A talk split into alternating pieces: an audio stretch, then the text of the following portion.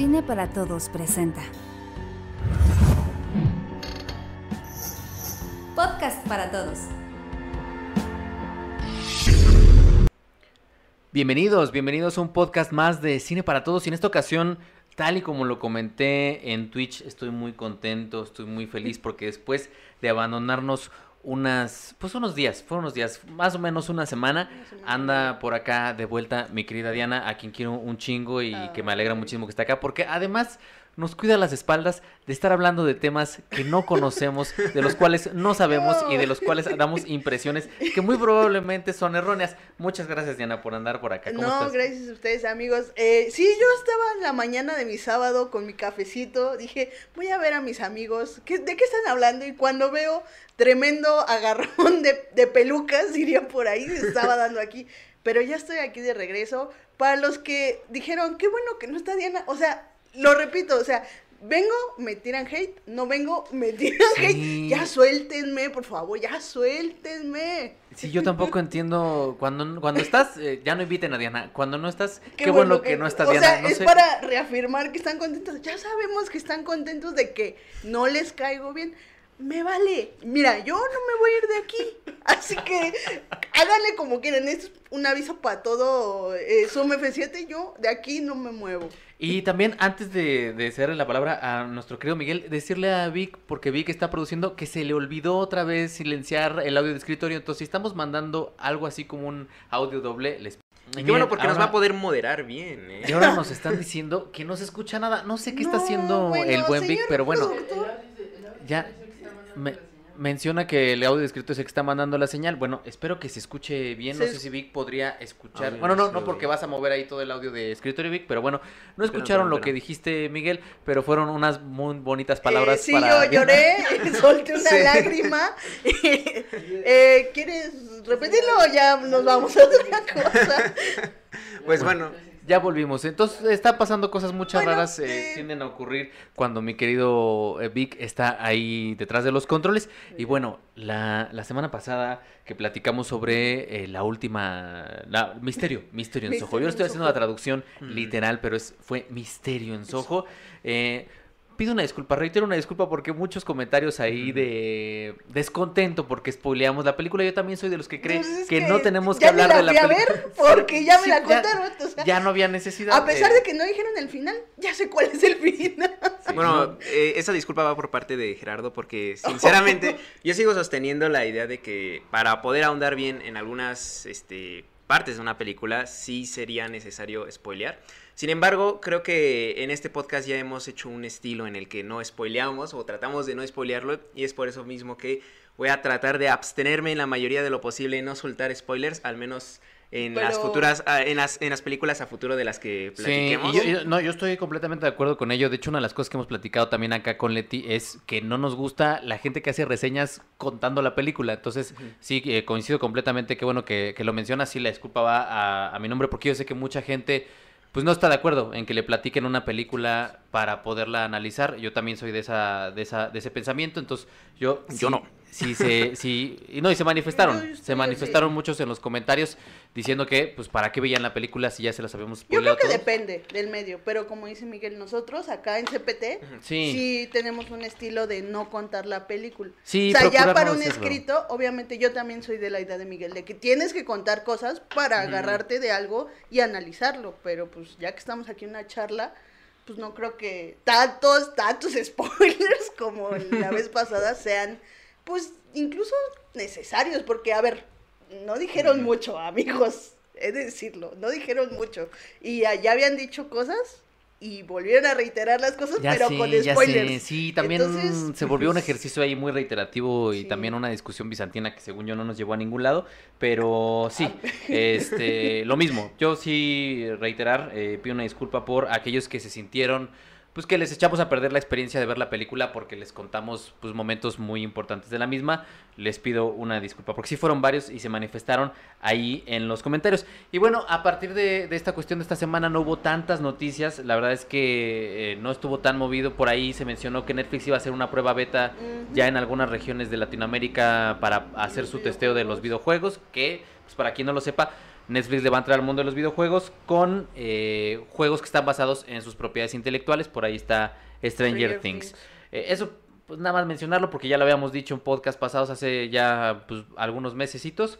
Y creo que lo único que sí sonó muchísimo es que ya hay eh, un elegido, elegido, para ponernos en los términos de. Jodorowsky. Ni Villeneuve. Así es, así es. Así es, hay un elegido que va a dirigir esa obra que surgió, pues según el propio Jodorowsky, lo que dice en el adelanto, de todo lo que acumuló de Doom junto a Moebius, que es el Incal, el. Incal que es un cómic que al parecer a mucha gente pues le tiene esa devoción que se le tiene al gran maestro eh, autor Exacto. de la psicomagia, entre otras tantas cosas, y el elegido es ni más ni menos que Taika Waititi. Ahora, Taika Waititi va a hacer la adaptación, pero a mí lo que me hace mucho ruido, y es algo que me hace mucho ruido con respecto a este director, es que tiene 20 proyectos, ¿no? O sea, tiene una Tiene cantidad de proyectos. Y proyectos que son como de culto para muchos, ¿no? Así es, o sea, nada más para que se den una idea, tiene aquí un documental, está preparando un documental de un equipo de fútbol samoano, ¿no? Porque supongo que tiene que ver con sus raíces. sí, sí. Eh, tiene una película de Star Wars No. programada para 2025.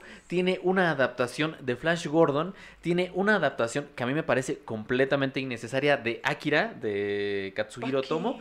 Y además tiene una serie de televisión que se llama Los Héroes del Tiempo. Entonces, sumado a todo esto, Y además va a ser el encargado de la cena de Navidad en su familia. ¿no? Exactamente, O sea, exactamente. Además- cocinar, él va a cocinar, cocinar, sí, el sí, sí. pavito. Él tiene que armar ahí lo del intercambio y todas estas cosas. No, Este- está fuerte. Exacto.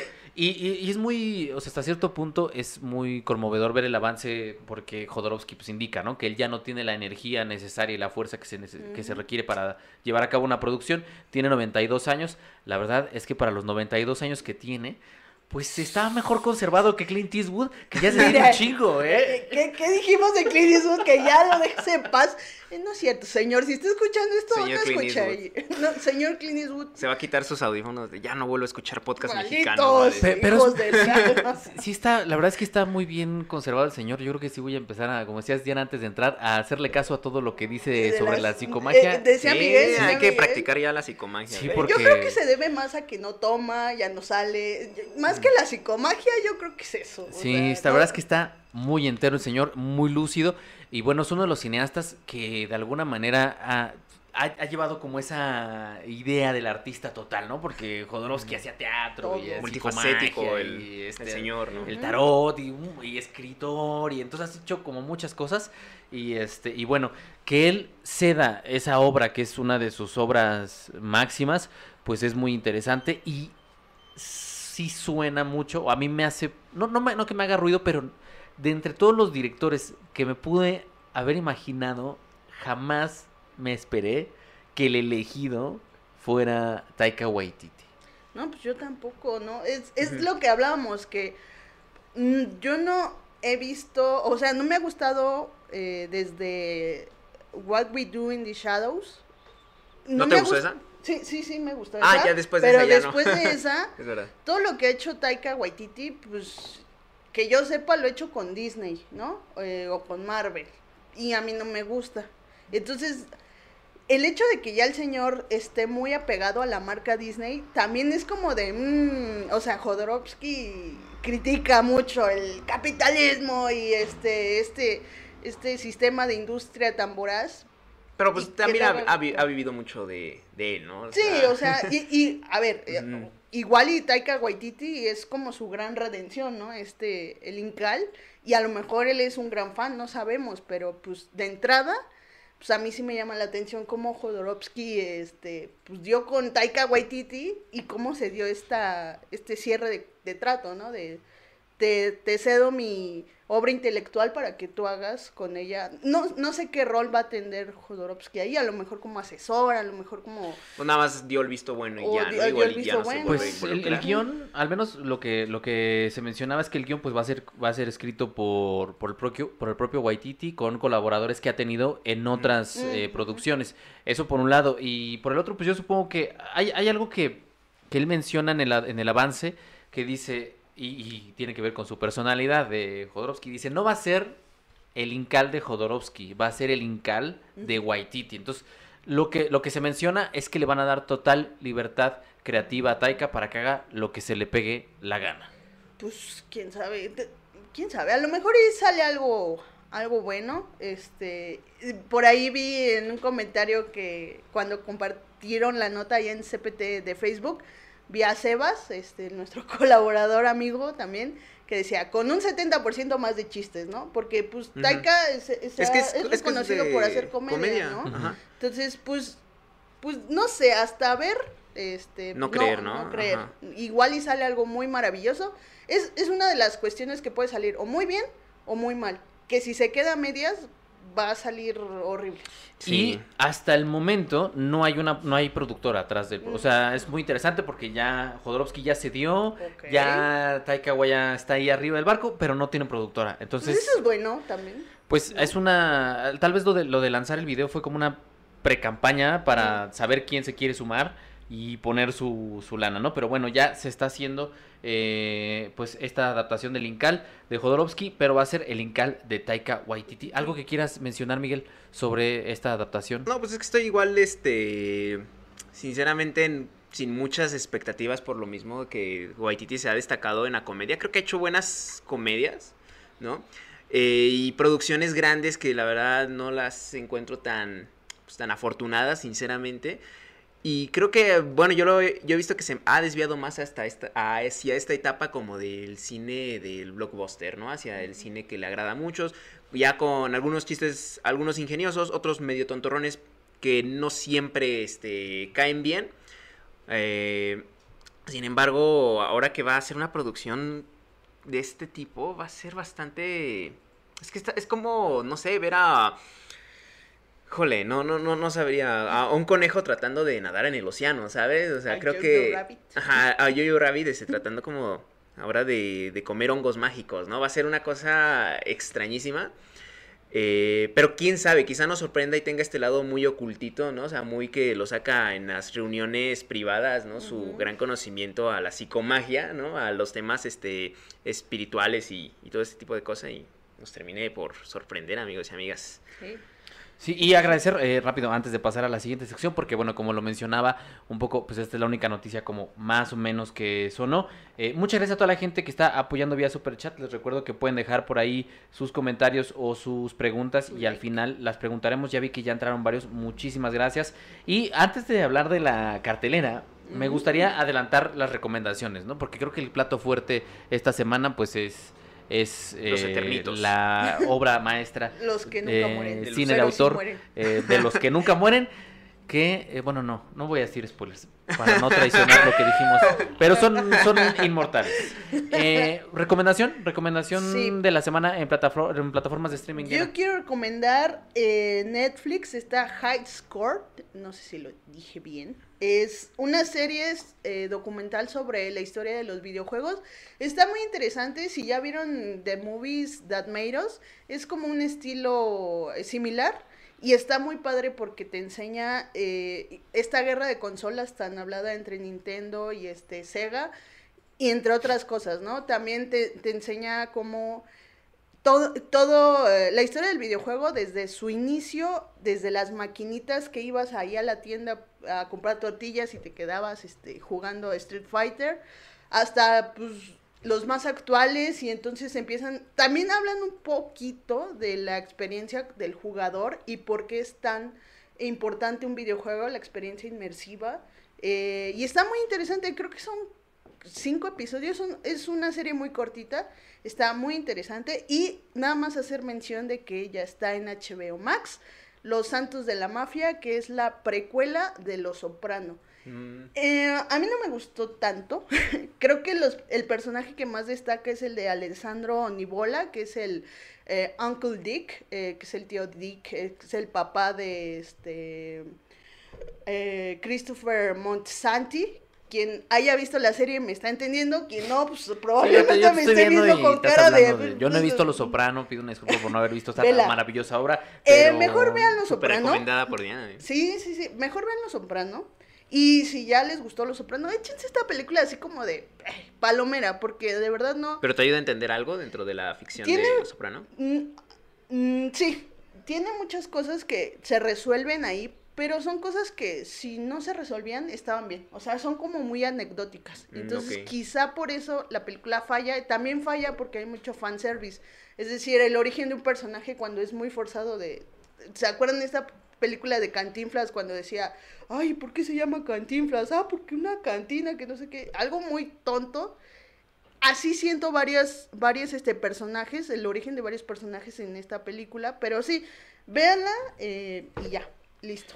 Ahí está. Eh, Miguel, tu recomendación en plataformas de Creo que ya la han, hemos comentado y sobrecomentado en, en estos podcasts, eh, pero es que la verdad vale la pena y como está próxima a estrenarse su Vicky, siguiente perdón. nueva temporada, este, Better Call Saul, ¿no? Yo les recomiendo que se la vuelvan a maratonear, ¿no? Apenas estoy yo otra vez reviéndola.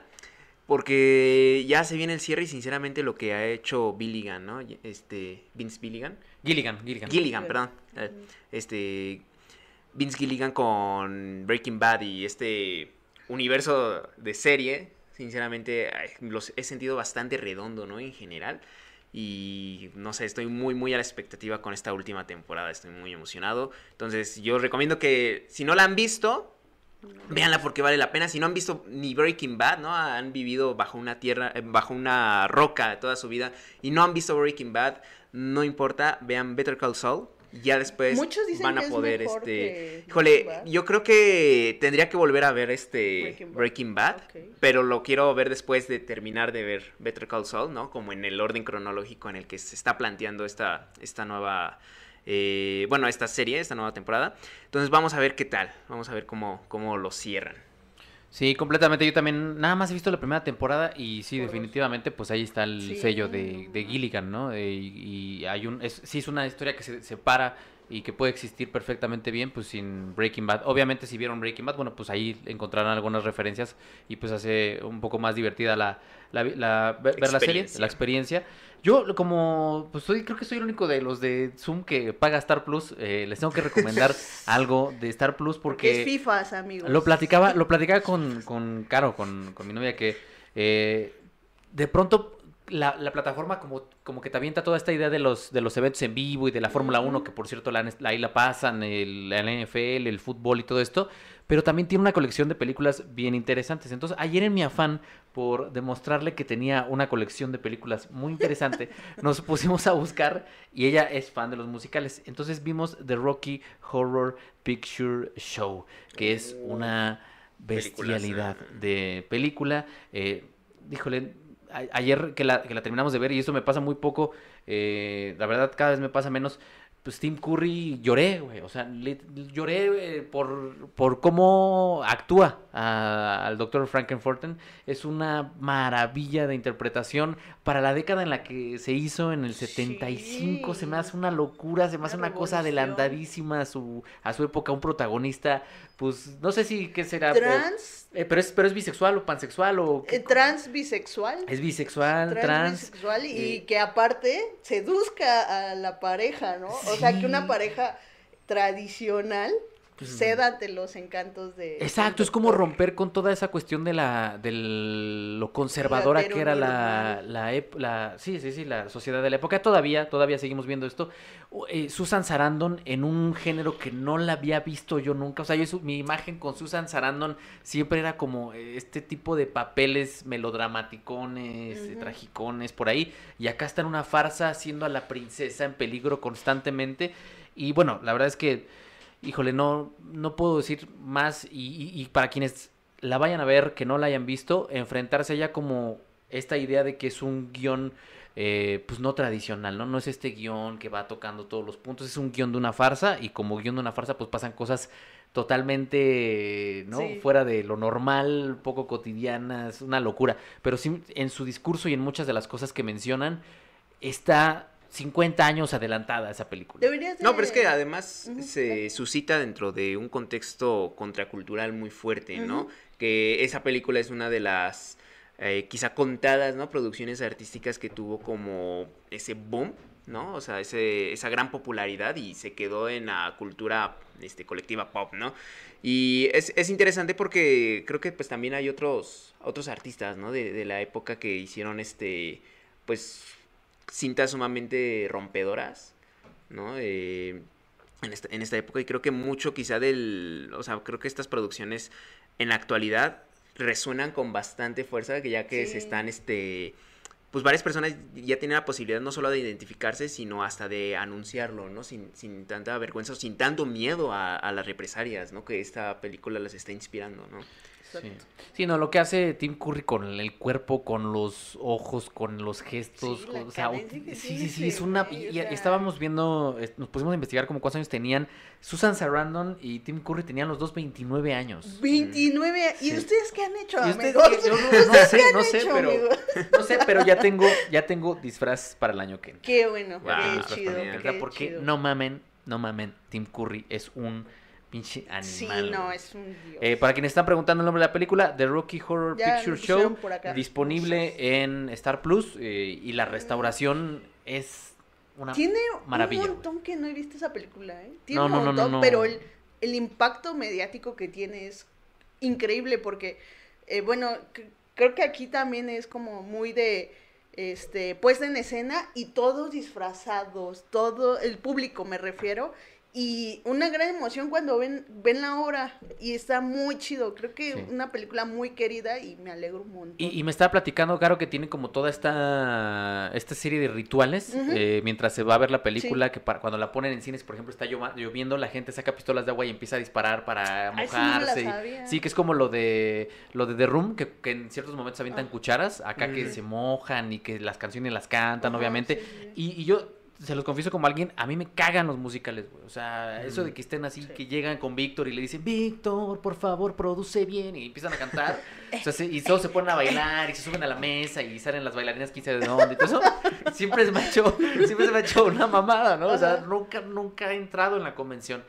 Y acá, no, desde que salen los labios es el primer plano y empiezan Es a cantar y la música y no entras a la convención y te vuelves loco, güey. Es que ¿no? sí hay musicales buenos, amigo. Qué bueno que Caro te, te Sí, esté gracias, instruyendo, amigo. porque Caro Sí, es una sí. maestra en ese En el arte. mundillo de los musicales. Estoy tomando foto a las... La neta, sí, la amigo, neta sí. Eh, muchas gracias, eh, amor, si y gracias, dudas. Caro, por escoger esa película, porque sí, terminé chillando.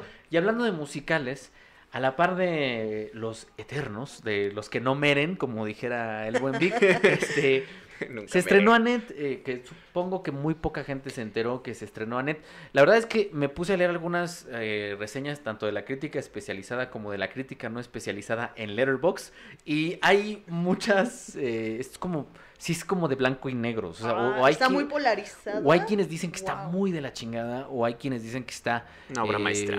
Pues que tiene esta au- autoría del director y tal. Mm. Pero nosotros tenemos un, a, un, a una miembra, eh, a una miembro, sí se dice miembra, miembre, sí. miembro, ya, como hago lo que yo Miembra. quiera, digo lo que yo quiera, ¿no? No, no, porque ya llegué. Leti.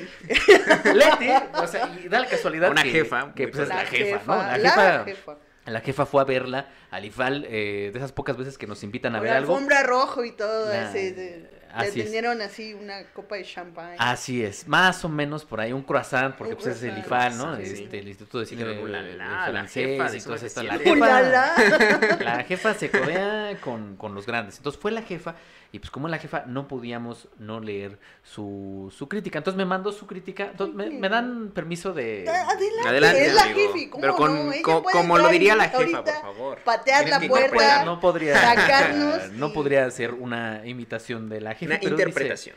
Dice, y cito, y cito. Leos Carax tardó casi 10 años en presentar un nuevo largometraje. Después de la antitrama Holy Motors, llamaba la atención ver algo nuevo de él, ya que esa película fue algo extraño de la que inevitablemente te terminas preguntando, ¿qué pasó? ¿Qué vi? Y no sé si ustedes ya la vieron. No, no lo he visto, eh, porque gasté mucho dinero viendo Eternals, pero ahorita voy a ese tema. Yo tampoco me he hecho esa pregunta, jefe, pero supongo que quienes la vieron Exacto. se hicieron esa pregunta. Pero que en lo personal me gustó por esa natural falta de lógica y de aparente conexión en lo que ahí sucede. Holy Motors es una película que me dejó un buen sabor por lo absurda que llega a ser y porque deja claro que una buena película es más que una historia de principio a fin. Un tradicional primer y segundo acto y más que un clímax. Bueno, aquí lo que platicábamos también un poco de Rocky Horror. Y luego dice, después de Holy Motors no hay forma de llegar con expectativas de que si la película fue dirigida por los Carax será algo raro, aunque también me daba un poco de miedo encontrarme con algo que roza lo inaccesible, como varios momentos de Holy Motors. Pero desde varios elementos en la publicidad de Annette se notaba que sería algo más convencional. Y sí lo fue. Ahora hay una historia que tiene un clímax, un protagonista y los elementos a los que estamos acostumbrados en una trama. Pero Annette no es más ligera en los temas de su historia y en la manera turbia que los desarrolla. El amor de pareja, la paternidad, la fama. Por cierto, Leos Carax toca un tema en el que anteriormente vimos a Adam Driver, que es el término de un matrimonio, que bueno, lo vimos, es el- esta Mm, célebre escena del... Historia de abogados. Si historia de abogados, este, hombres que le pegan a la pared, la película. Eh, dice, pero Carax lo hace de una forma, híjole, ya, aquí vamos a empezar. Pero Carax lo hace de una forma mucho más interesante que historia de un matrimonio. Válgame Dios, a los fans de Noah Baumbach aquí ya Este, Se van a arrancar las greñas. se van a, sí, le van a pegar a la pared los fans. no. ¿Qué estás diciendo? Si de la decadencia de un matrimonio, de cómo un hijo se ve involucrado y cómo se echa a perder una familia se trata, Annette es una película que realmente te sumerge en la progresión de emociones y sentimientos que esa decadencia significa. Y logra una evolución completa de la película que va desde la paleta de colores, la cual se vuelve cada vez más oscura. No me gusta comparar películas, pero no pude evitar la referencia. Dice la jefe, no me gusta comparar. Qué pero- elegancia la de Pero, Pero me vale pero lo voy a hacer Pero igual lo voy y a luego hacer. voy a decir que no. es cierto, jefe, te Dice, queremos. No me mates. Annette tiene No esos despidas. elementos extraños del estilo de Leos Carax. Tiene un inicio con ingenio y desenfado. Tiene música de los Sparks que, para quien no lo Wow. sepa, eh, Edgar Wright les hizo un Ujú. documental. Tiene a Simone Helbert en una de las mejores escenas de la película que aparece en Howard eh, Horowitz en The Big Man Theory. The Big Bang Theory.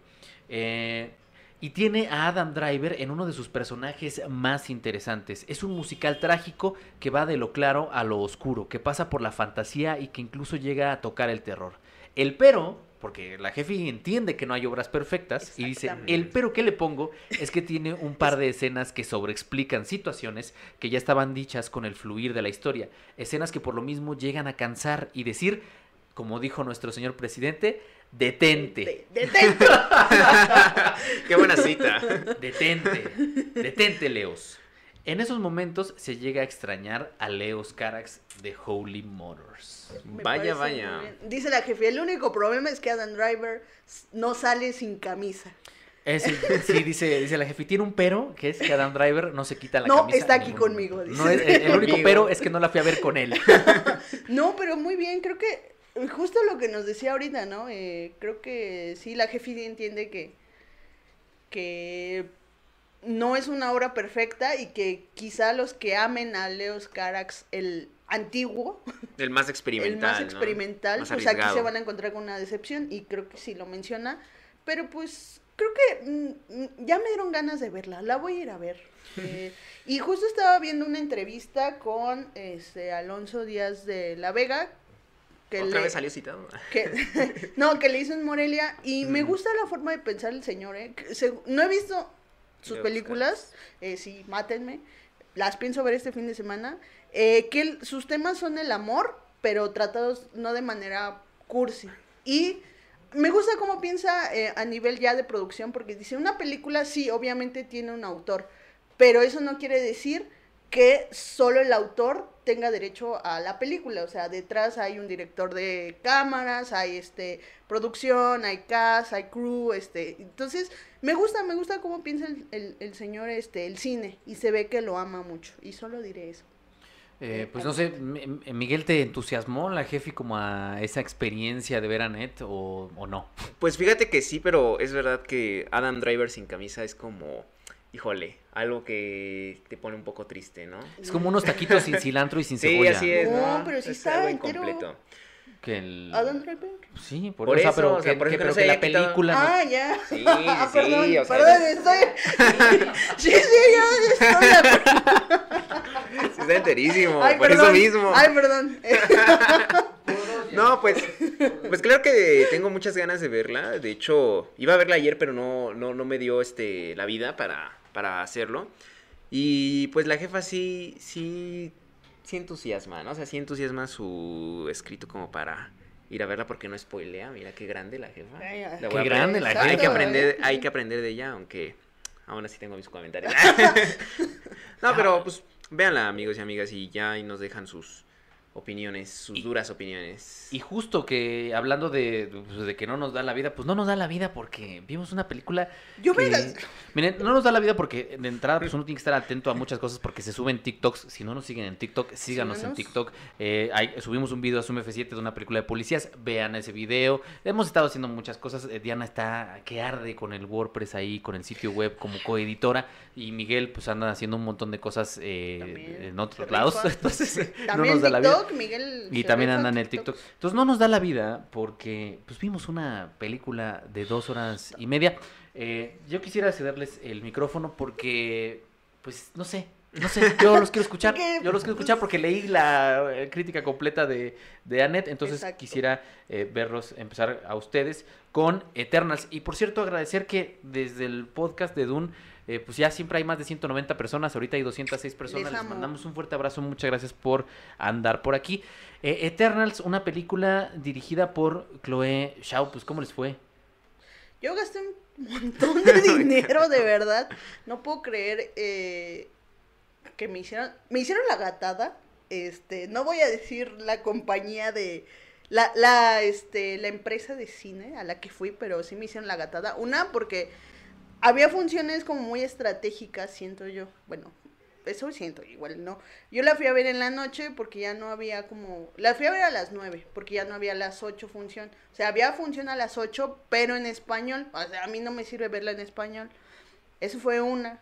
Luego, eh, quise comprar unos alimentos porque tenía mucha hambre. Perdón, yo sé que no podemos comer en el cine, pero esta fue la excepción. Pues hasta nos, bueno, los comerciales te dicen, usa siempre cubrebocas, Sí, pero cuando yo, comas. yo prefiero... Exacto. No, de hecho, de hecho, dependiendo, dependiendo de la compañía en la que vayas, pero en, en Cinemex, al menos yo en la semana pasada fui uno del Estado de México y en el. Estado de México tienen una bocina, una bocina de alguien que te dice, eh, por favor, todo el Se tiempo... vende. te- te- se venden.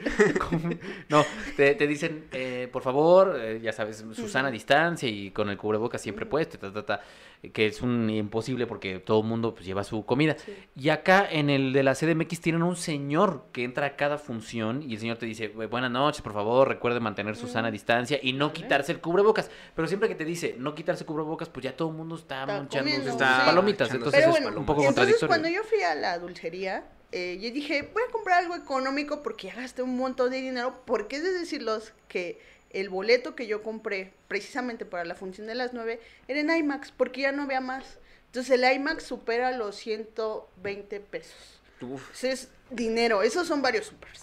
Entonces decidí yo comprar unos nachos, como no, chiquitos, porque pues, para ahorrar. Y me dice la, la señorita, no pues, no pues ya, ya este, ya no hay chicos, solo grandes o jumbos. Y yo, Pues Jumbo, ya. pues, pues, no, pues dije, pues, pues, pues ya llevaba hambre, llevaba antojo y llevaba hambre. Entonces, pues dame unos, unos grandes, ¿no? Y dije, pues voy a completar con un refresquito chico. Ahora sí, chico. Me dijo la señora, no hay chicos, solo grande y jumbo. Y creo que sí había, pero eso es una estrategia que ocupan Es que porque era un estreno grande. nos vamos a salir un poquito de la... No, pues yo ya ya me salí del tema, o sea, pues Yo, no yo tiene quiero, nada que ver. aquí no podemos hacer encuestas, a diferencia de Twitch, síganos en Twitch también. Síguenos. No, eh, aquí no podemos hacer encuestas, pero sí preguntarle al chat, pues, cuál- eh, qué tan acostumbrados están a comer, a comer, eh, pues, ahí en el cine. Yo nunca he tenido una tarjeta de, no es que ni siquiera sé cómo se le llama, Cinéfilo mamador. cinéfilo mamador, eh, cliente frecuente, no sé cómo se le digan.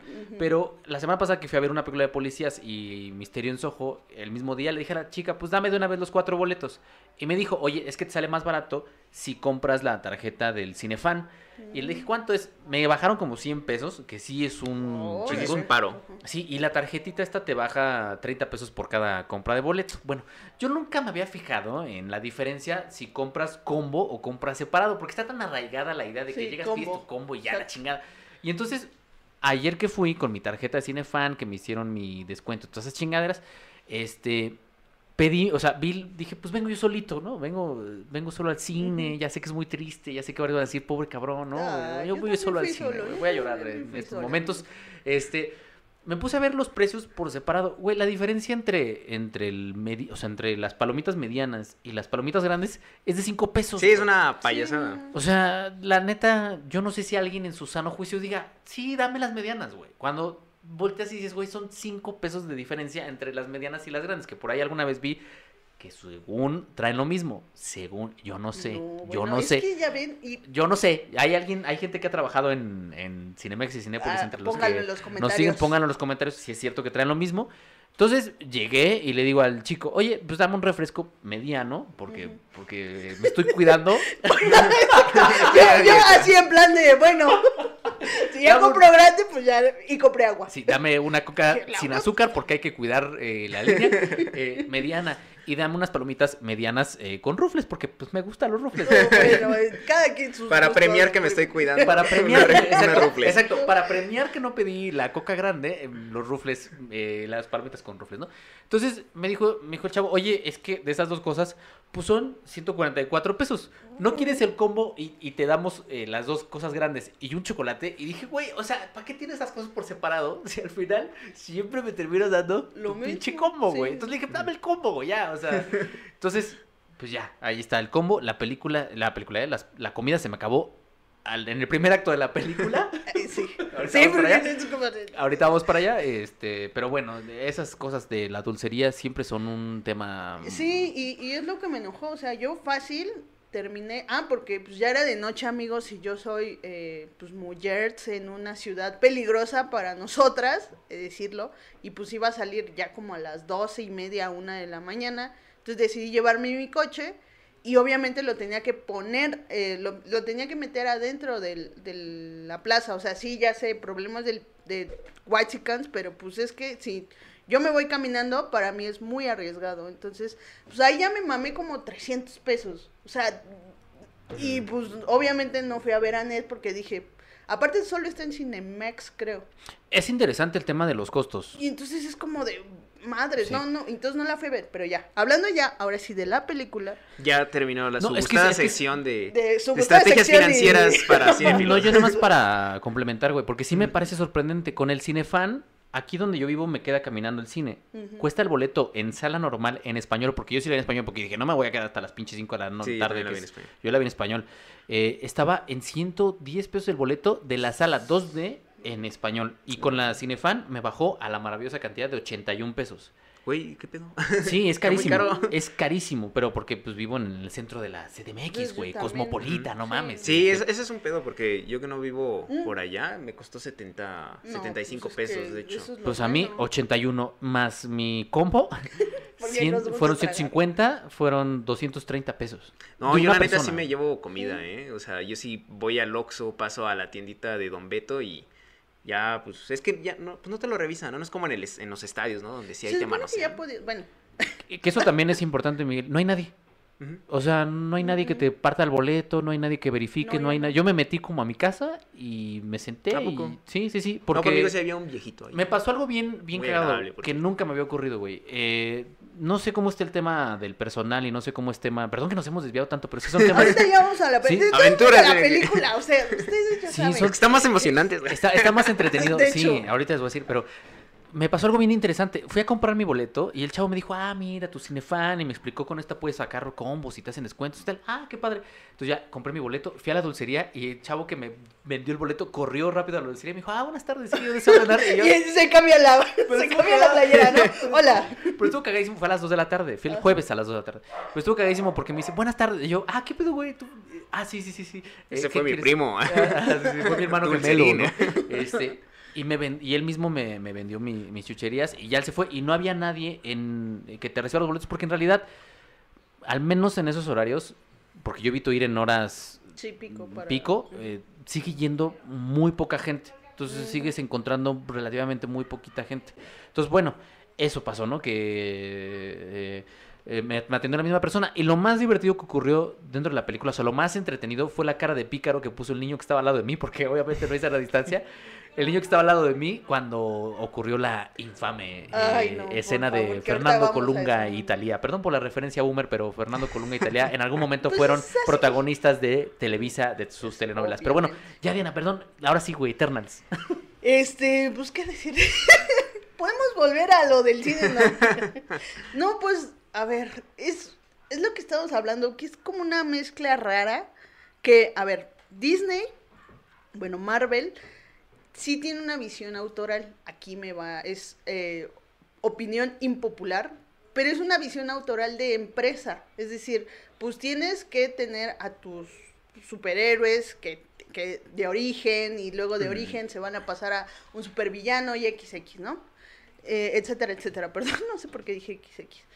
Eh, y entonces aquí, al momento de mezclarlo con la visión de Chloe Zhao, queda algo bien raro y bien aburrido. Porque tienes a, a- a esta, que tanto lo han mencionado, esta visión existencialista, ¿no? Esta cuestión existencialista de, ay, este, nosotros este, no evolucionamos y que no sé qué, y de los personajes. Pero pues por, por el otro lado tiene chistes tontos, este, un guion que de repente hace creer a un personaje que está como mal de la cabeza y luego se le pasa la, la cierta locura. eh, entonces a mí me aburrió. Sé que había cosas interesantes, pero que no estaban bien desarrolladas. Creo que, creo que al ser tantos personajes, no le diste la oportunidad de quizá eh, centrarte en uno y a ese único personaje darle un desarrollo concreto y bien hecho. Y entonces todo queda muy a la superficie.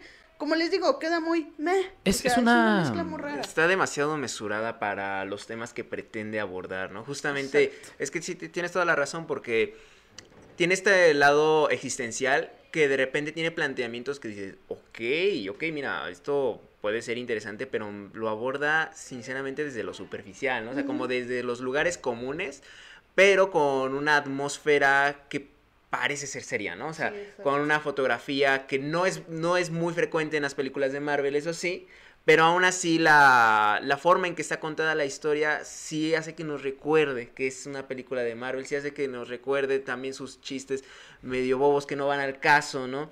Y, y que a final de cuentas como que el gran meollo sea, pues, cuestiones como, ah, es que la humanidad no aprende, ah, es que son Sí, malos". Puta, güey. Ahí acabas de entrar a un, a un temazo. A a mí me parece una, un tema bien complejo analizar esta película por cómo la gente ha reaccionado a la métrica de Rotten Tomatoes. O sea, Ah, ahí, sí. ahí- ahí hay un Mm. temazo que la, la gente entra a Rotten Tomatoes, ve la métrica y se sale y vámonos, se hace una idea de lo que va a ser la película y, y ya.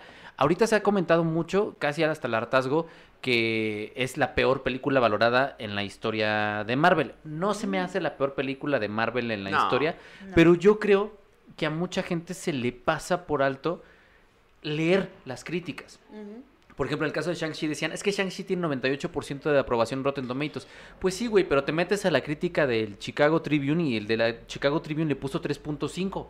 Pero como su escala es a 5, se toma como un fresh, como un Mm, fresco. Y eso le sube el porcentaje. O sea, No, y además lo que dice es que, ah, es una película que realmente no está pretendiendo nada, es un espectáculo Exactamente. visual. Y en eso se centra, ¿no? Y O yo sea, sí creo que el 48, 47% que tenía, creo que ayer, eh, Eternals, sí atestigua lo que pasa con la película. O sea, había, un- había una cosa que me llamaba mucho la atención cuando eh, se habló de que Lucrecia Martel podía Black eh, hacer Black. Widow. Ella dice, o bueno, se comenta que ella dijo que no aceptó porque en esos momentos eh, Marvel tenía ya un equipo de segunda unidad que para quien no lo sepa, cuando hay producciones muy grandes, El director no alcanza a cubrir todo. Entonces hay cosas como inserts, que son planos de detalle, o algunos pa- planos de paisaje, o Sí, los que no está involucrado. en donde el director pues no tiene que estar, porque tiene que hacer tantas cosas que dices, bueno, eso déjaselo a otra unidad. Entonces, en el caso del Señor de los Anillos, no sé, Vic me corregirá, pero hubo como nueve unidades. O sea, había unidades por todos lados porque era tanto lo que se tenía que hacer porque se filmó la trilogía simultánea que tenía que tener muchas unidades. Entonces, decía Lucrecia Martel, si a mí me van a quitar las secuencias de pelea y las va a dirigir alguien más, pues entonces no quiero participar. Porque, pues, Yo ajá. sí creo que aquí a Chloe se le da esa libertad de Mm. inclusive dirigir las secuencias de acción porque hay una, ella ama Revenant, güey. O sea, ama Sí. Revenant como no tiene una Y idea. sí, y sí Y es habla- verdad No que mames, se hay nota. una secuencia Que es Revenant. Que es calcada del DiCaprio contra el oso. Sí. Está calcada en el color, en el cómo eh, se desenvuelve el personaje. Está calcada, güey. Hay muchos planos que dices, güey, es Revenant, es Revenant, es Ujú. Revenant, es Revenant. Yo, sí- yo sí creo que se le dio libertad en ese sentido. Pero ahí va mi punto, porque ahí estoy de acuerdo con los dos. Si nosotros limitamos la dirección cinematográfica a la fotografía, entonces entendemos poco y nada No, de lo que es dirigir cinematográficamente hablando. Si nosotros decimos, está la imagen de Chloe Shaw, sí está la imagen de Chloe Shaw. La Están los atardeceres, incluso está la referencia a Salma Hayek, la vaquera, que eso sí está en el tráiler. Sí, sí, sí. Este, está, eh, está como esa, esa textura que tiene Nomadland. Está la imagen. Desafortunadamente, hasta ahí llega Chloe Shaw. O sea, se ve como una película de Chloe Shaw, pero el guion, el montaje, el ritmo, las, los chistes, todo eso Eh, ¿En el guion estuvo involucrada ella? es Marvel. Se Mm. supone Según que sí, se supone que sí. Pero, por ejemplo, y no sé si a ustedes les pasó lo mismo y, de esta forma les echo la bolita. Sí. Hay una escena donde llega Salma Hayek, la vaquera, que es la que sale en el tráiler, que está con... Con este... ¿Con Icaris? Y es cuando se, se engancha la audiencia, que en el tráiler dice, eh, Thanos destruyó la mitad de la Tierra, ¿no? Y ya cuando lo ves en la película, esa misma Sí, escena ¿no? suena tan raro, güey. O sea, suena como que Eternal se está constantemente diciendo, yo no quiero jugar ahí, güey. O sea, lo- yo, está, yo entiendo que estoy vinculado a eso, pero yo no me quiero relacionar, re- relacionar lo más mínimo con eso, güey. Y entonces dice, ah, Thanos destruyó eh, la Tierra. eh, ah, eh, Como que se siente como una referencia muy al aire, muy... Mira, hay mucha gente que dijo que Eternals parece más de DC que de Marvel. Yo no estoy, yo no estoy de acuerdo con eso, porque no parece de DC. Sí es de Marvel y parece de Marvel y se construye como Marvel y tal. Pero las referencias, curiosamente y chistosamente, suenan más orgánicas las de DC. O sea, cuando dicen a. Icaris, eres Superman, ¿no? Suena súper orgánico. Y cuando dice el Capitán Thanos. América y, Ah, sí. este, y, y Iron Man no protegieron la Tierra, y dices, quiénes vas a "Güey, eso sustituir". se oye rarísimo. Es este, híjole, ¿cómo decirlo? Yo creo que Marvel siempre tiene esta onda de que quiere conectar con varios públicos y cuando hace sus referencias las suele hacer demasiado obvias, muy evidentes, ¿no? O sea, incluso en Avengers Endgame, ¿no? Sale. Thor gordo, este, con sus lentecitos y tú dices, es Dude, ¿no? Es- están parodiando al Dude, este, de... El Big Lebowski. Ajá, de- del Gran Lebowski. Y lo dicen, ¿no? Oh, Gran Lebowski, ¿no? Y es como de, Oh, no es tan necesario. Y aquí me parece que sucede algo parecido. Es verdad que en algunos momentos es orgánico porque evidentemente el tipo, eh, bueno, hay un, aquí hay un superhéroe que es este, una, no sé, una representación, ajá, Icaris es, es demasiado parecido a Superman, ¿no? Y no han, este, tratado de disimularlo, ¿no? De hecho, lo dicen abiertamente. Y ahora nos dan a entender de que los personajes de DC son eh, ficción canon dentro del universo cinematográfico de Marvel, ¿no? Y así es como ahora está plasmado. Pero hay momentos en donde ya me pareció excesivo, como el hecho de también hasta mencionar por ahí a, a Batman, ¿no? O sea, creo que ya era, eh, o sea, suele, se nota que es demasiado, o sea, se nota que mis referencias son estas y las tengo que decir porque hay público que como que no lo cacha, ¿no? O sea, si no se los digo directamente, no lo cacha porque así tengo, así tienen que ser.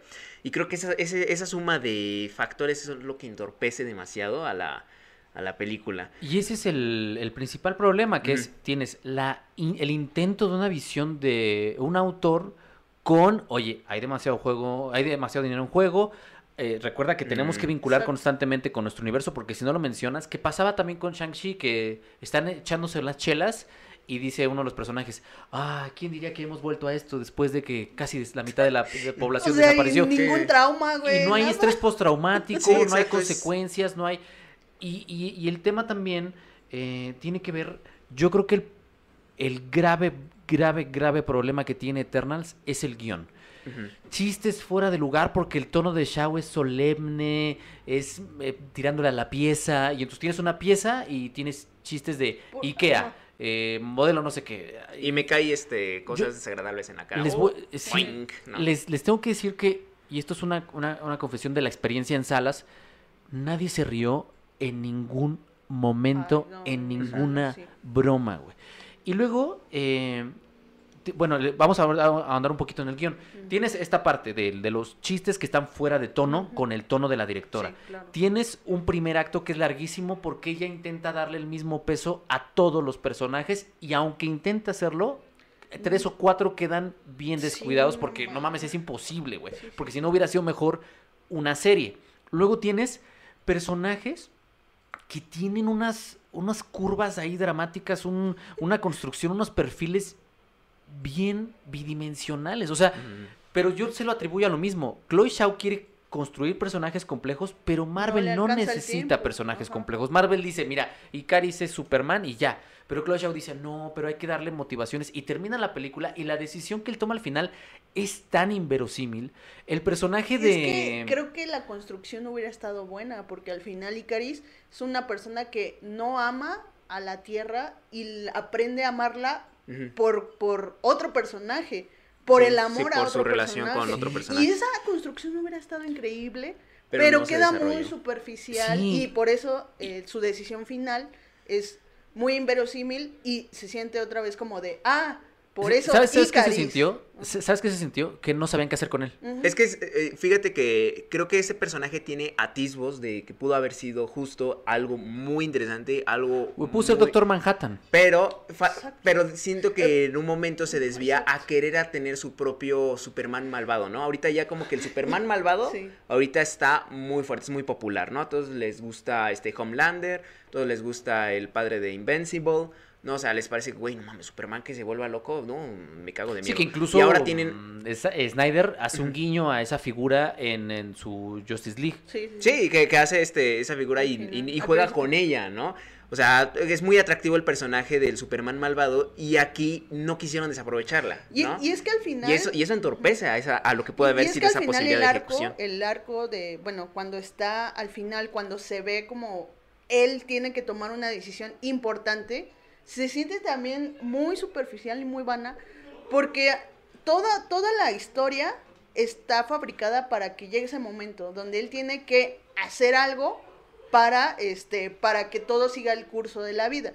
Pero cuando no lo hace es como de, güey, perdí mi tiempo viéndote hacer y viéndote hacer cosas que Pero están mira. mal para que al final no, no Mm. hagas nada.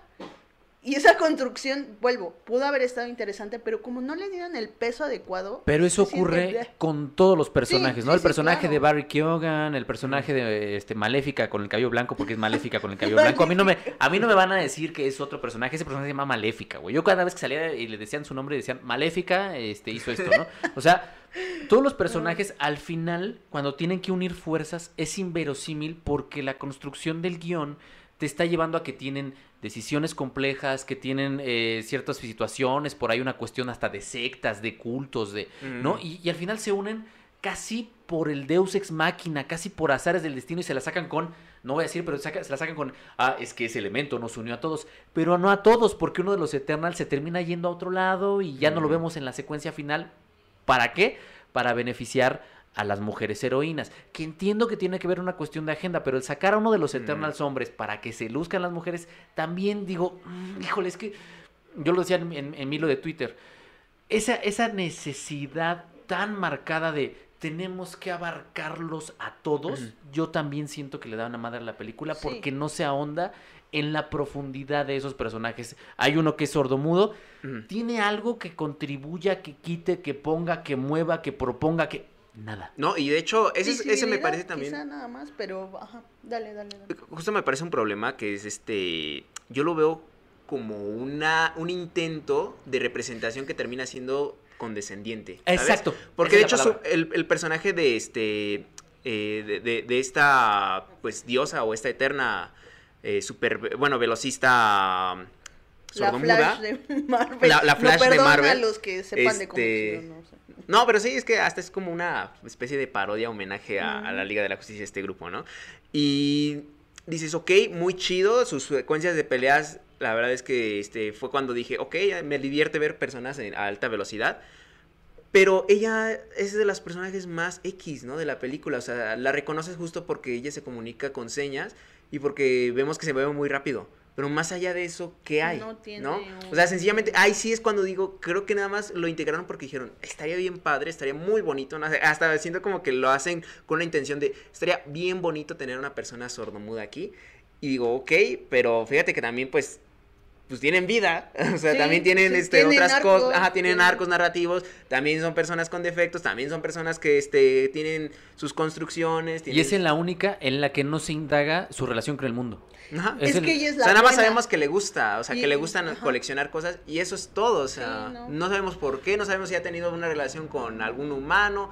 Y y eso pasa constantemente con todos los personajes. Se trata de perfilar eh, personajes complejos, pero se les termina otorgando salidas fáciles porque son las salidas de Marvel. Ya no. Entonces, yo creo que partiendo de ahí, que el guion, la verdad es que pues sí es malón, eh, pues es lo que termina un poco dándole la madre a la, película. Y no digo que sea malón, a mí eh, medio, es que tengo que decirlo, pero medio me eché nomás la güey porque me quedé jetón al minuto 20. Pero a mí lo que vi, lo poco que he visto de Chloe Shaw, la verdad no me prende mucho, pero sí veo que no te olvides de esto, no te olvides de aquello, no te olvides lo otro. Y, y- antes de hablar, ya si quieren ahondar co- como ustedes en otro tema, pero a mí me gustaría hablar de la campaña de marketing, güey, que se me hizo, híjole, yo, yo siento que Marvel ya sabía lo que tenía en las manos y ya más o menos, porque si yo estoy casi seguro que si alguien hace, eh, eh, ¿cómo se le llaman? Screenings o sí, sí, sí. estos focus group Sí, donde les preguntan a los, eh, es Marvel y, y DC. Entonces yo supongo que ya más o menos ven- sabían lo que les venía y ahí vienen estos trucos que se siente bien culero que funcionen, güey. O sea, se siente bien culero que funcionen de el tráiler de No Way Home no va a salir Sí, hasta güey. Eternals. Entonces tienes que ir porque tienes que ver el... El Porque ya saben lo que se les viene. Y luego, este, pero uy, hay unas escenas postcréditos que, uy, están relacionadas con Marvel y con, y con, es- Con Spider-Man y con no sé quién. Y, bueno, las escenas postcréditos pues no están relacionadas con Spider-Man. que el mundo eh, cuatro meses antes se- o sea, no sé cuál universo fue- va primero, el de Spider-Man de la 2 o Eternals, pero están en el mismo universo, Ajá, ¿no? Todo entonces lo que pasa en Eternals pasa unos mesecitos antes de No Way Home, entonces no te la puedes perder. Entonces yo creo que más o menos sabían lo que, lo que se les venía. Y, y a mí en- en- nos enseñaron, no sé si a ustedes les tocó, pero en mi función sí enseñaron un tráiler de Spider-Man, pero era el mismo, de Mm, la, no, no el mismo llegué. que se estrenó hace, hace algunos, algunos semanas o meses, ya ni sé cuánto tiempo tiene que salió. Pero esas artimañas son, digo, son contraproducentes a lo que es la película. ¿Por qué? Porque dentro de esas estrategias venía una que se me hizo, híjole, güey, dije, qué sucios, güey. Que es la primera escena de sexo en, el- en la historia del cine de Marvel está en The Eternals y las tienes que ver. No, y Güey, que- y una tenía, pareja, ujú. tenía, güey. Híjole, es que me, me voy a amputar, güey, pero tenía años que no veía una pinche escena de sexo tan mojigata, cabrón. tan aburrida. sí, si está usted, muy, si muy usted este, veía chiste. telenovelas con su abuelita, su mamá, a las nueve de la noche, eh, ese tipo de escenas de sexo, así es eterno. Es mojigatería, güey. O sea, es, Ay, te amo. es, oh, tiene la primera escena de sexo. Uy, qué sucio, ¿no? Y llegas a la, a la película y es, se agarran sus manitas, corte a, acostados en la duna, ¿no? Ajá. O sea, en la duna, hablando de dunas. Están acostados en la Amor en la duna. Referencias vergas. Están, están acostados en la duna. Él poéticamente le está tapando los senos con los brazos mamados que tiene Icaris, porque Richard Madden pues, está sabrosón, güey. La Pues, neta es. sí, la es neta. La Rob- neta tiene- sí, tiene los Es cada Stark, güey. Esos güeyes que tienen, A el, tienen mentón de Henry Cavill. Y Sí. tú sabes que cuando ves un cabrón que tiene mentón de Henry Cavill, no mames, va a estar. Pero aparte es mamado, güey. londinense, entonces es más acá. de- Sí, sí, sí. Es Y, y la, y está abrazando y es como de, ah, te amo. Besito. Y se acaba la Y serie. sea, con movimiento de. eh, Como la tortuguita. Ajá, Dura, dura cinco segundos, dura cinco segundos la escena de sexo y ese ha sido su aparato de marketing morboso para que la gente vaya. Eso sí, el escuincle de 8 años que estaba a dos No, butacas pues de el- por sana distancia estaba... eh, Pero ya- aparte eso es mal. Contraproducente. Y la mamá estaba de, ah, cabrón, ¿qué está pasando? Güey, pues Oh, es que. no, piensen ¿qué en los niños. decir? Exacto, Alguien en la mojigatería. Exacto, güey. Pero, ay, no. A mí también me, me, me chocó porque precisamente es como de, güey, tu, tu mensaje entonces es decir que el sexo se tiene que, este, se tiene que tapar, el sexo no se tiene que Fíjate- ver. fíjate es que como es- de, el sexo, porque aparte es una mujer y un hombre, o sea, porque Mm. hay una pareja gay que solo muestran un beso y yo sí, es algo que yo... Eh, me sorprendí en la sala, sí había gente que decía, ay, o ah, o... Si se alarmara. Y es como de, pues no se alarmara, pero es como si viera por primera vez a un hombre besarse con otro hombre. Y es como de. Sí y era, y era una persona joven, ¿eh? Y es como de, a ver, chava, morra, güey, ve al mundo, Sí. experimenta, güey. O sea, no creas que esto es el sexo, esto, no creas que esto es el amor como te lo pinta Marvel, porque no es cierto. Y es a mí lo que me enoja, la, como dices, la mojigatería Sí.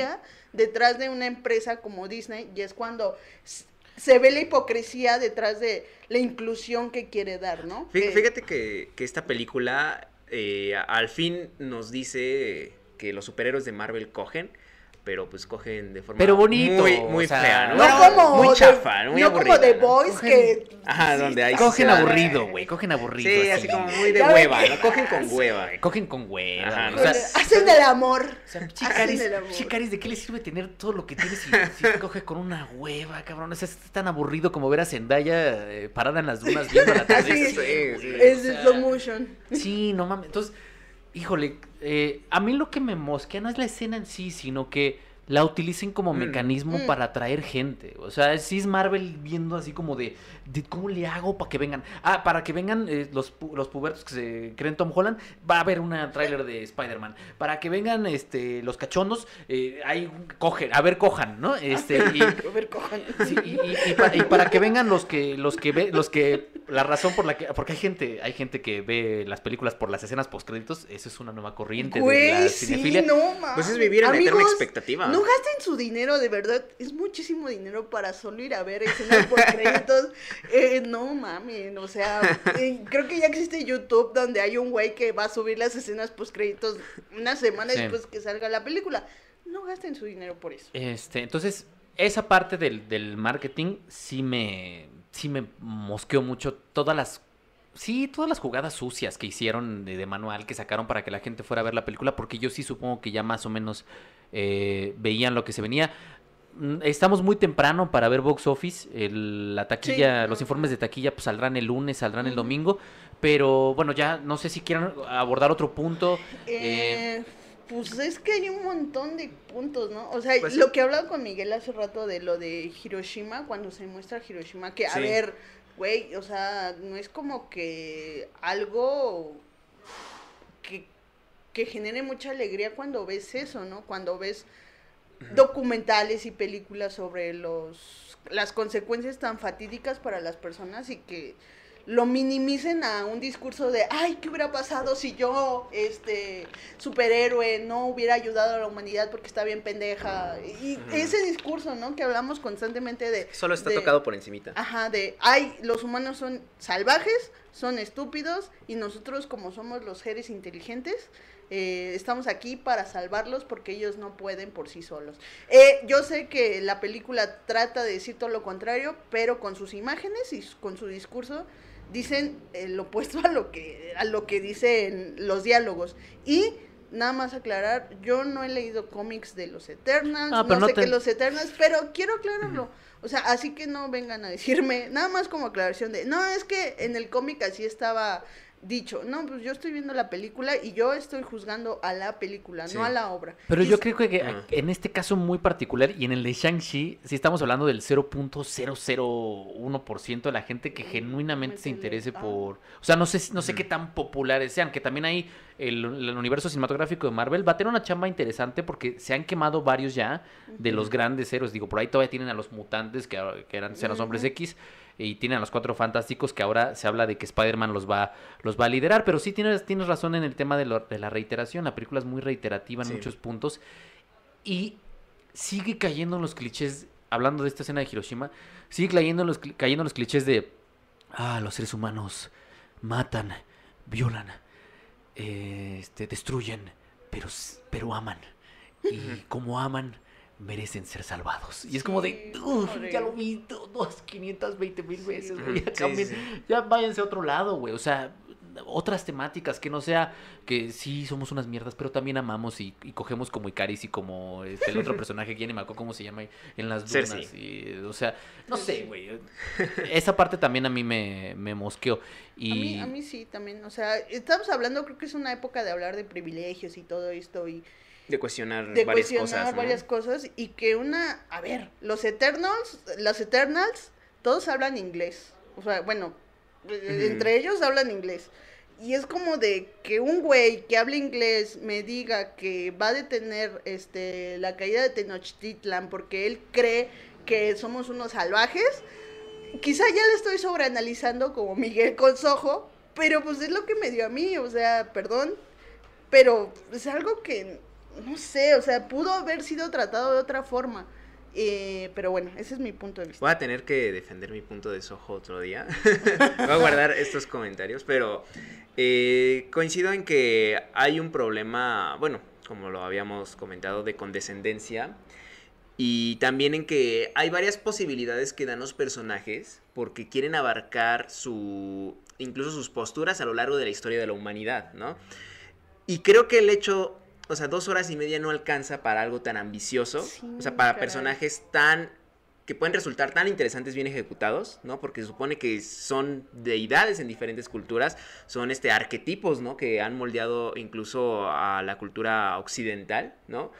Eh, sin embargo, sencillamente están ahí para decir unas líneas, para reaccionar, ¿no? A ciertos eventos y ya se acabó. O sea, creo que incluso, sinceramente, este proyecto pudo tener más posibilidades si lo manejaban en forma de serie, en una serie de 50 minutos cada capítulo en donde exploraran Podría. quizá cada personaje, pero aún así estaría la cuestión de que no podrían este soltar toda la carne al asador con esas pretensiones que chocan entre sí, ¿no? Esas pretensiones de que Sí. sea familiar, pero que también sea, uh, que la rompa con una escena este, sexual telenovelera, ¿no? Que sería más PG, ¿no? TVPG, de otra cosa.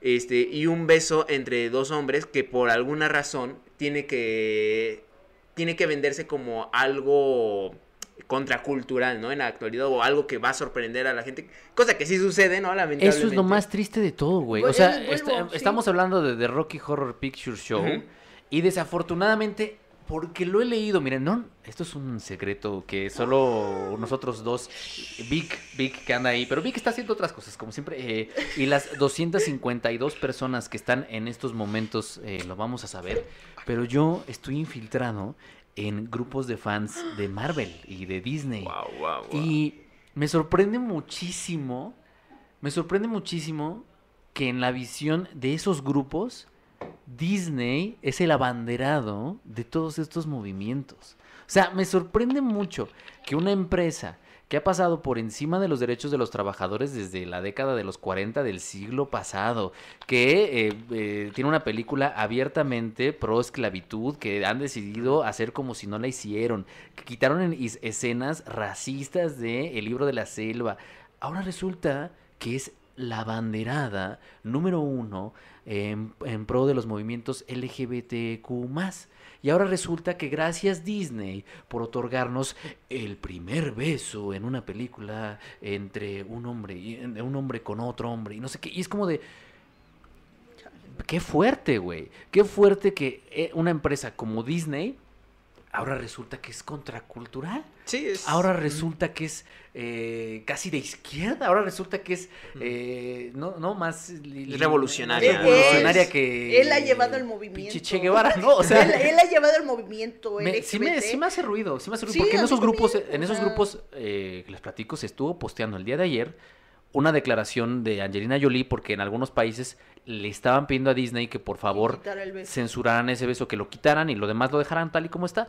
eh, que creo que queda claro constantemente que estos dos hombres son pareja y que tienen un hijo, que lo adoptaron. O sea, tampoco, si nos vamos en términos como de estos países que están pidiendo esa censura, pues tampoco es necesario el beso, pues, o sea, se queda Eh, bastante claro sí, la pero relación el hecho de que, que, tienen. lo quites es Sí, que estás de acuerdo sí, sí, sí, es censura, lo entiendo completamente. Pero lo que me mosquea es que ahora resulta, pues que Angelina Jolie que dijo, sí, yo estoy de acuerdo con Disney que hayan decidido Mm. dejar ese beso y luchar por ello. Y es como, es como güey, no mames, o sea, el pinche Disney fue el primero en echar de cabeza a sus compas durante el macartismo. O sea, no mames, güey. Sí, Sí, hay una acuérdense ese capítulo donde ahí corporativa, ¿no? Muy Disney- fuerte. Sí, sí, sí. estoy Pero. ¿qué te digo? O sea, creo que, o sea, es curioso porque si bien esta película no es realmente la gran rompedora, ¿no? De los esquemas Mm. sociales, sí ha encendido las alarmas, ¿no? De la homofobia en diferentes, Sí, este... no sean latitudes, ¿no? Y, y eso es como lo, lo sorprendente porque realmente no es como la gran cosa lo que están mostrando, o sea, es una cosita muy mojigata como hemos comentado, o sea, Sí, incluso hasta el, beso el- el casto. beso es así como, un, pues un beso de parejita, ¿no? O sea, todo el mundo se como, lo da. ah, ya me voy.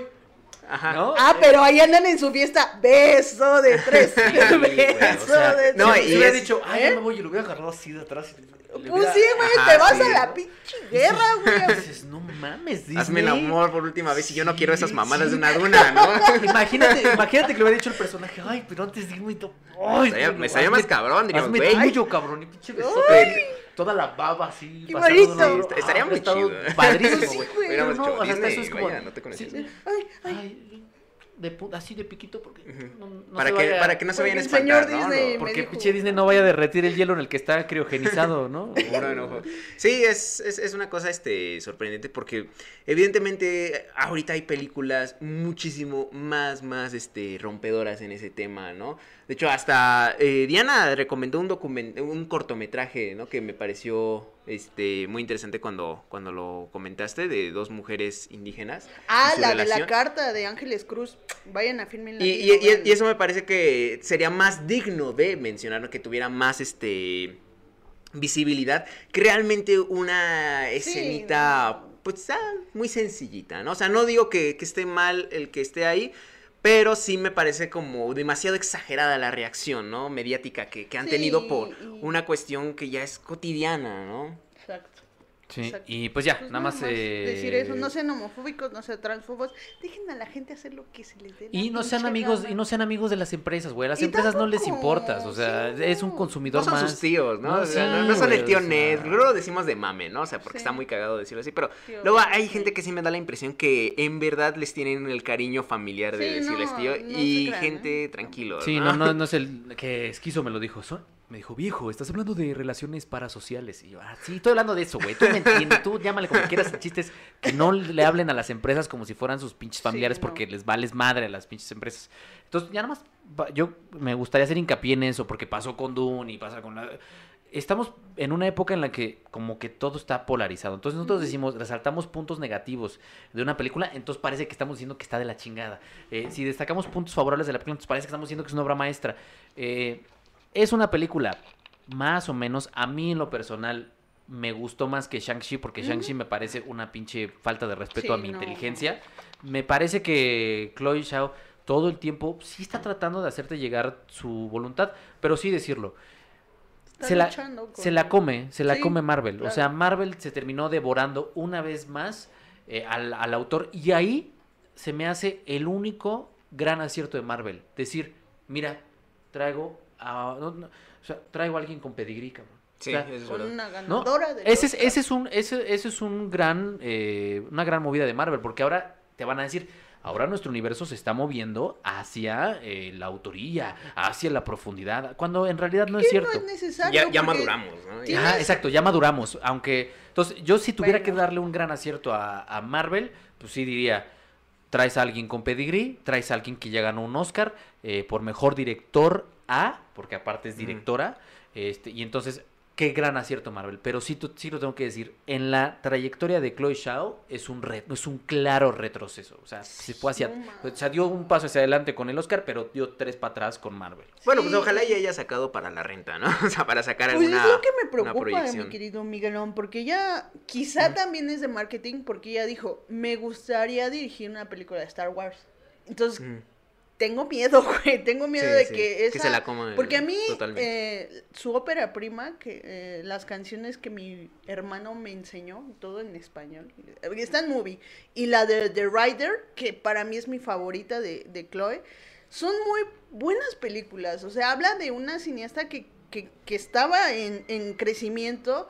Con Nomadland ya se vino un poco abajo y pues con esto es como, pues, como dice Jerry, un, un retroceso que pues no sé si quiere decir que quiere entrar a esta industria voraz y que la adopte Disney, Marvel. Quiere hacer Star Wars ahora. Quiere estar, ah, sí, por eso, lo- por lo eso que te digo, no sé si sea una estrategia como de, ay, para quedar bien con el patrón, o realmente quiere hacerlo. Ojalá siga siendo cine independiente, ojalá siga siendo su visión, sus inquietudes, porque creo que sí tiene algo interesante que decir, pero ojalá no se la coma la industria. Pues es como lo que sucede con Waititi, ¿no? O sea, Ajá, tiene también cosas muy chidas Waititi dentro de su cine, este, pero sobre todo brilla en las producciones pequeñas, ¿no? O sea, donde le dan permiso, le dan chance de ser, eh, pues, más sincero. Y ya en las producciones grandes sí se va diluyendo, ¿no? Su discurso con la visión empresarial, como lo hemos visto en sus últimas producciones. Y ya, bueno, ya nada más me gustaría comentar, sí me parece muy interesante que también me parece una estrategia marquetera el que ella haya contradicido lo dicho por Lucrecia Martel, ¿no? Porque justo cuando lo comentaste al principio, ¿no? Cuando Lucrecia Martel este, dice, Disney, yo no acepté trabajar contigo porque pues no querías que yo dijera las escenas de acción y me caga tu pinche música toda culera. Bueno, o sea, no lo dijo así, pero sí lo dio a entender, ¿no? Exactamente Este, así dijo. Y, me- y que no, ay, no, y es que hasta dijo, no, me cagan sus pinches efectos especiales, ¿no? Están pa'l perro. Ah, cosa que en las entrevistas con Kate Shortland, ¿no? Cuando ya, este, estrenan la película, ¿no? Y estas, este, entrevistas para promocionar la, la, eh, fil- el filme.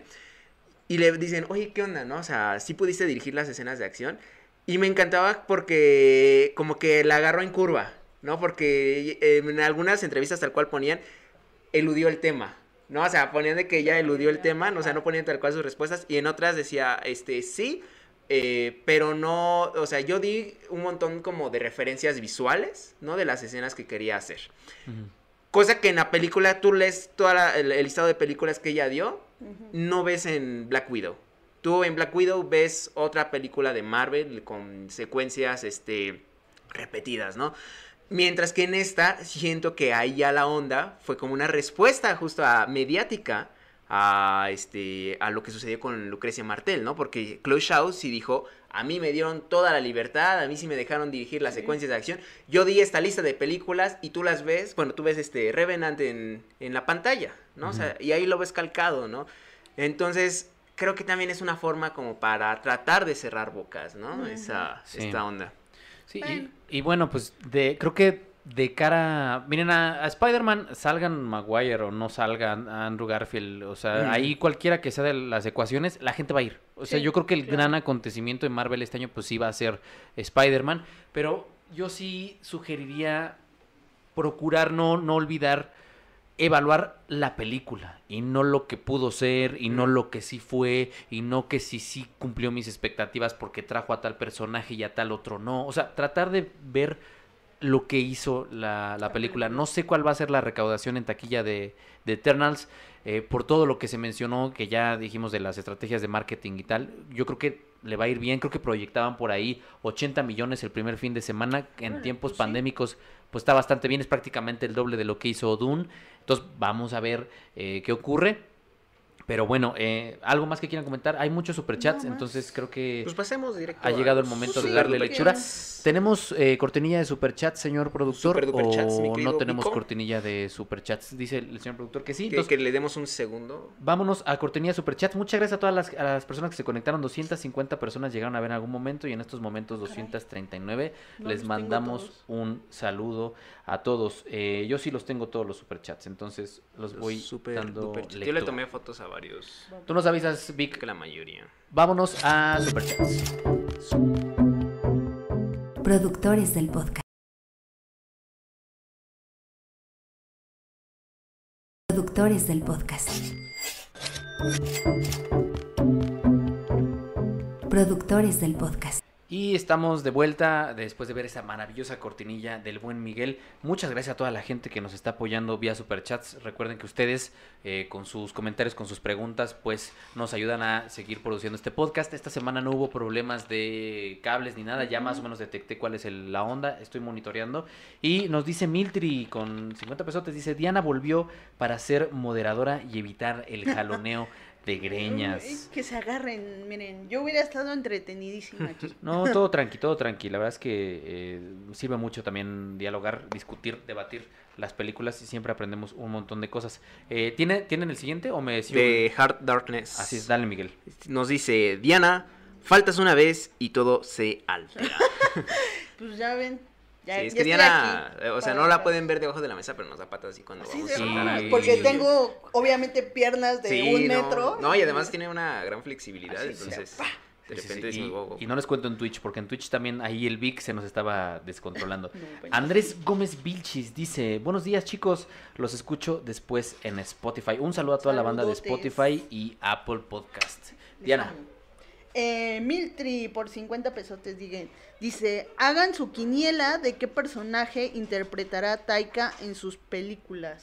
Sí, Ah, porque también es mucho de, de salir, Sí, él ¿no? sale. En sus Sí, mientras quién no... no y, no, y no cameitos, ¿eh? No a la No. Hitchcock, o sea, sí sale bien. del personaje que habla. y- No sé qué vaya a hacer en Akira, pero espero que, por favor, Akira. que no haga nadie ahí protagonista. Va a ser a. No es este, necesario Kaneda. que tu director salgas en todas tus películas. Si están haciendo películas, no es necesario que hagan cameos. Eso no, importa, no bueno. importa.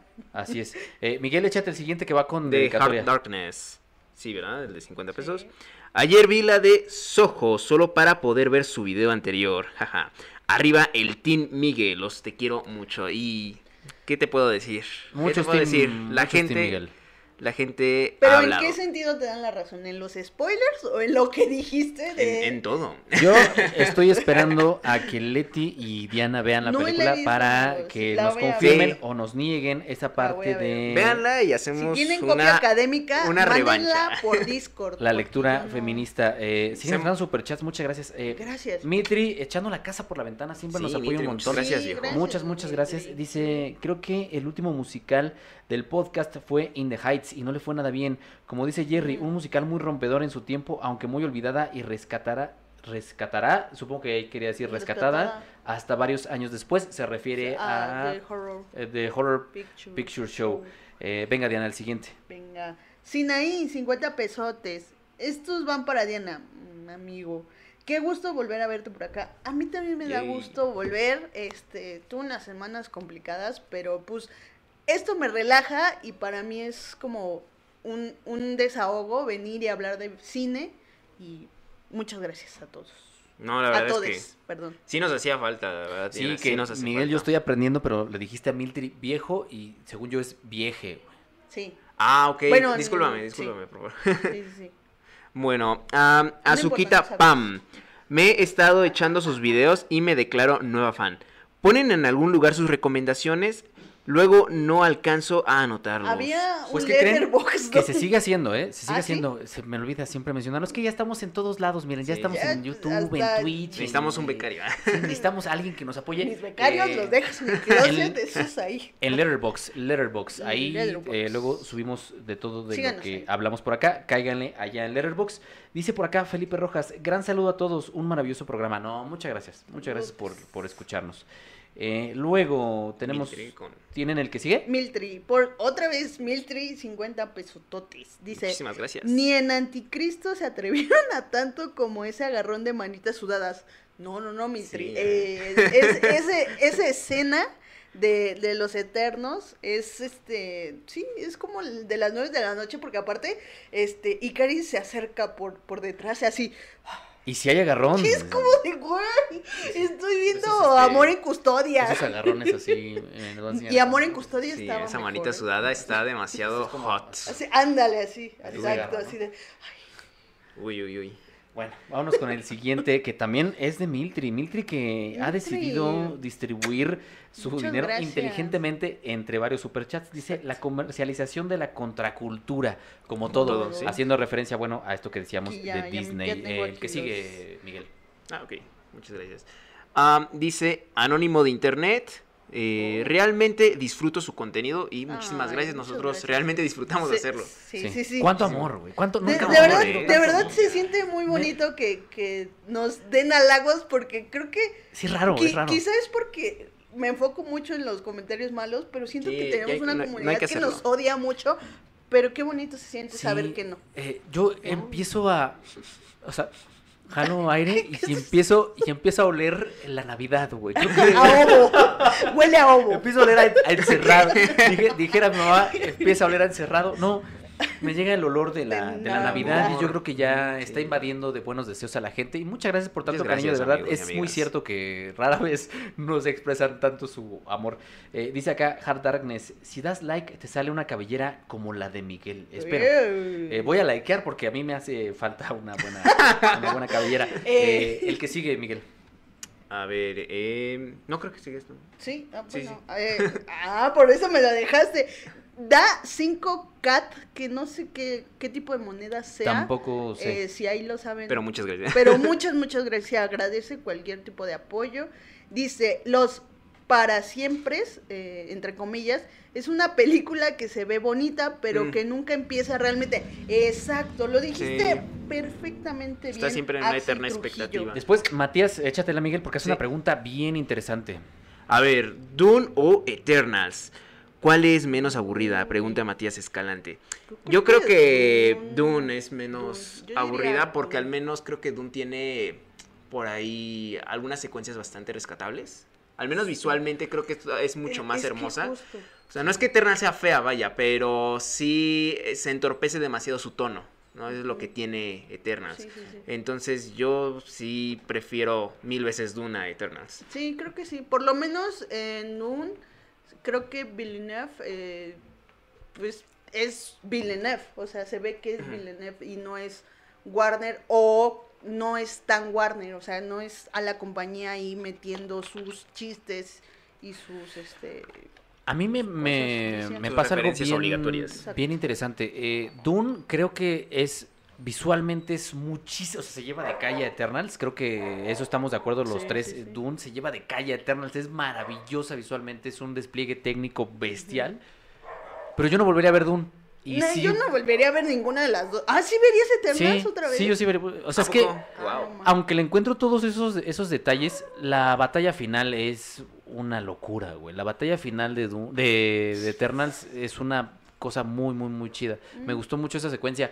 Pero, o sea, obviamente si me dieran a escoger entre las dos, entiendo que Dune es superior por mucho, pero me entretuvo más Eternals. Con todo y que me, sí le Mm. cabeceé un par de ocasiones, eh, No. sí me entretuvo más Eternals. Wow. Pero bueno, en Wow. realidad eh. no es que no es que no es que al rato vaya a ver alguna de las dos, o sea, voy a ver O sea, que cada noche... No, y aparte en el mundo en el que vivimos, cabrón, tenemos que ver 200 cosas eh, cada semana nuevas, entonces obviamente pues son películas a las que muy probablemente no voy a regresar. Luego Miltri dice, último superchat de Miltri creo, eh, dice, segunda pregunta importante para Diana. Vic o Miguel, ¿cuál es menos hombre? ¿Cómo? Ah, caray. Algo le, ¿Miltri? algo le sabe. Miltri. ¿Miltri? Algo le sabe Miltri. Ah, ¿quién es menos hombre? Ajá, ¿Quién es el más hombre? Oye, sí, ¿eh? Para No, ¿quién es el menos hombre? El Bueno, menos. Miguel. Yeah. Sí, porque Miguel, miren, Miguel es muy eh, supported, eh, Exacto. lenguaje inclusivo. Miguel procura Hablar. eh, de- eh, hablar de inclusivo. feminismo y tal. Por otro lado, Vic critica el retrato, el retrato del lesbianismo en una película que no ha visto. Esa etiqueta, amigo, siempre la vas a traer. Lo siento mucho. ¿Para qué hablas si no sabes? Eso es una gran lección, amigos. No hablen. Si, si no han visto la película, No hablen. hay que tener humildad y decir, ¿saben qué? No la he visto. Sí, pasa mucho Para no meterte en problemas. Pasa, no meterte- pasa mucho que llegan y te dicen, Diana, oye, güey, ¿qué te pareció tan tan tango de Ay, Belatar? Y Diana dice, ay, Me, me gustó como... Diana dice, fíjate que no me gustó cómo Belatar representaba a las lesbianas, pero me gusta, ¿no? Entonces, si llegan y te preguntan, ¿qué te pareció tal película que no has visto? Volteen y digan, no la he visto. No la he visto, carnal. ¿Cuál es tu pedo? No la he visto. ¿Me quieres humillar No por visto. eso? Porque no la he visto. ¿Quieres ser un pretencioso mamador? Yo no. Yo no la he visto. digan eso, no digan verdad, que no es les gustó la representación del lesbianismo. Era una película que no han visto. Es, es, es una cosa de sentido común. eh, Ya se va. Vic- No, no. este, Vic ya se va y nosotros también. Nosotros también. Muchas, muchas, muchísimas gracias Eh, por eh, apoyarnos en otro podcast. De verdad, se agradece muchísimo. Bueno, todavía no nos vamos porque Mitri acaba de dejar otro super chat y dice: No es cierto, Vic. Ah, sí, sí. Todo el chat te quiere. Por cierto, ¿cuál es la postcréditos para evitar Ah, ir al ¿se cine? la podemos decir? Atención, Los atención. Aquí es spoilers. Vienen spoilers. Eh, Diana. Con ritmo de agua de melón. No, no era agua de sandía, ¿no? Watermelon ¿De sugar. qué me estás ah. hablando, güey? De, de la escena sacando. post créditos de la de Harry Solicito Styles. contexto. Por favor, amigos. A ver, hay dos. Mm. Una es la de Harry Styles, que pu- eh, volviendo a estrategias de marketing de Marvel, pues vamos a jalar a un artista pop este querido por todas las este One Directions que todavía existen. Eh, pues ja- jalaron a Harry Styles eh, interpretando al hermano de Thanos, que es Eros, y diciéndoles a los otros eternos, porque pues la escena final es que agarran a Cersei y a todos los demás eternos que no estaban en la en la este en la nave, los agarran para enjuiciarlos, entonces llegan los otros este llega Eros a la nave de los eternos y le dice, "Yo les voy a ayudar este a a este sacarlos de este pedo enorme, ¿no? Él va a ser del abogado, él va a ser el abogado que va abogar por la vida de los eternos. Y al parecer se va a ligar a Angelina Jolie. Y, a- y- Ah. y, pues ya sabemos que a Harry Styles le gustan con cierta edad. Perdón, perdón, perdón. Era un chiste malo, incorrecto. Fúnenme si quieren. Pero lo milfs. tenía que decir. Es medio mil. Y en la segunda postcréditos, que es, eh, no me van a ver porque ya no hay batería, pero no se preocupen, me van a escuchar mientras ven reaccionar a Diana y a Miguel a lo que estoy diciendo. No, nada más Jon Snow, que Jon Snow, porque el personaje es Jon Snow, el Sí. Jon Snow del presente, eh, agarra una espada y ya. Y dice, Sí, eh, suena como una- que, que está caliente la espada. Ah, Sí, sí, sí, como que la. Como, la, como que la espada anda como Icaris, anda como Icaris, anda muy. anda bien caliente. Y suena Yumanji, suenan los tambores de Yumanji.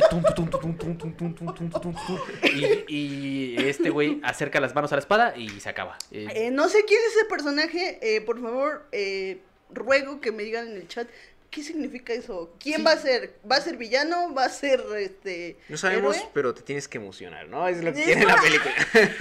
Yo tampoco entendí, pero bueno, esas son las dos postcréditos. Y nada, Sí. no queda otra cosa más Le que gustan mayores. irnos. irnos. Muchas, muchas gracias a toda la gente que nos apoyó.